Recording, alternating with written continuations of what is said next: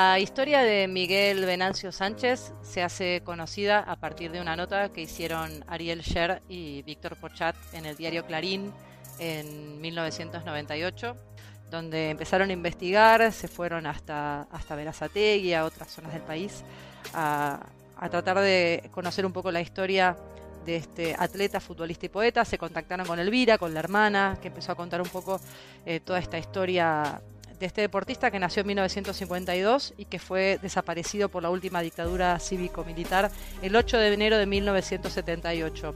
Tenía 25 años en ese momento y hacía días nada más, porque esto fue un 8 de enero y el 31 de diciembre había estado en San Pablo corriendo por tercera vez la famosa eh, corrida de Sao Silvestre que se hace todos los 31 de diciembre y que al día de hoy eh, se sigue corriendo. Tres veces la había corrido, días después el 8 de enero eh, se convertía en uno más de los tantos desaparecidos que sigue siendo un desaparecido. Él había jugado al fútbol en Gimnasia y Esgrima de la Plata, se había federado eh, para Independiente en 1974 cuando decidió dedicarse completamente al, atletismo y además, eh, esto es quizás lo que lo lleva a ser un desaparecido, es que era militante peronista.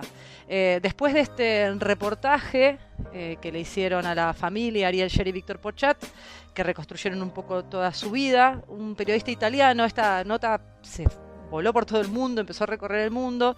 Eh, un periodista italiano, el periodista Valerio Piccione de la Gaceta dello Sport, leyó la nota, viajó a Buenos Aires y empezó a investigar acerca de, la vida de este deportista.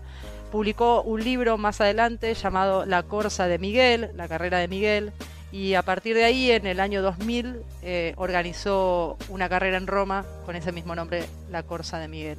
A partir de marzo del 2001 se hizo por primera vez en Argentina esta carrera, la carrera de Miguel. Este año, por todo este tema que está pasando del coronavirus, no se va a poder hacer la carrera, no se pudo hacer el fin de semana, pero bueno, durante todos estos años eh, se convirtió en una carrera emblemática, no solamente en la ciudad de Buenos Aires, también se hace en Tucumán, que es donde nació, también se hace una carrera en Verazategui, que es donde vivió muchos años Miguel Sánchez.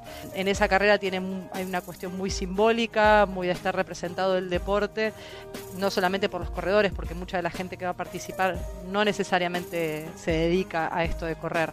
Eh, la carrera tiene largada justamente en la calle que ahora lleva su nombre, porque hace unos años se puso una plaqueta dentro del CENAR para reconocer a, Miguel Sánchez y la, calle Lindera ahora que tiene el CENAR también se llama de la misma manera y la, largada de la carrera es justamente en, en ese lugar.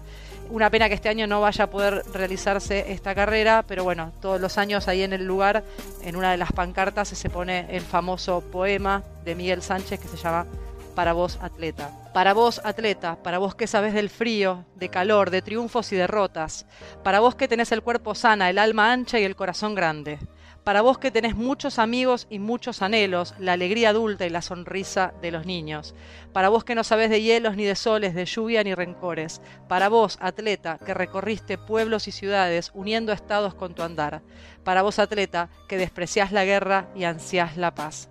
Ese es el famoso poema de Miguel Venancio Sánchez, atleta, futbolista, poeta y desaparecido el 8 de enero de 1978.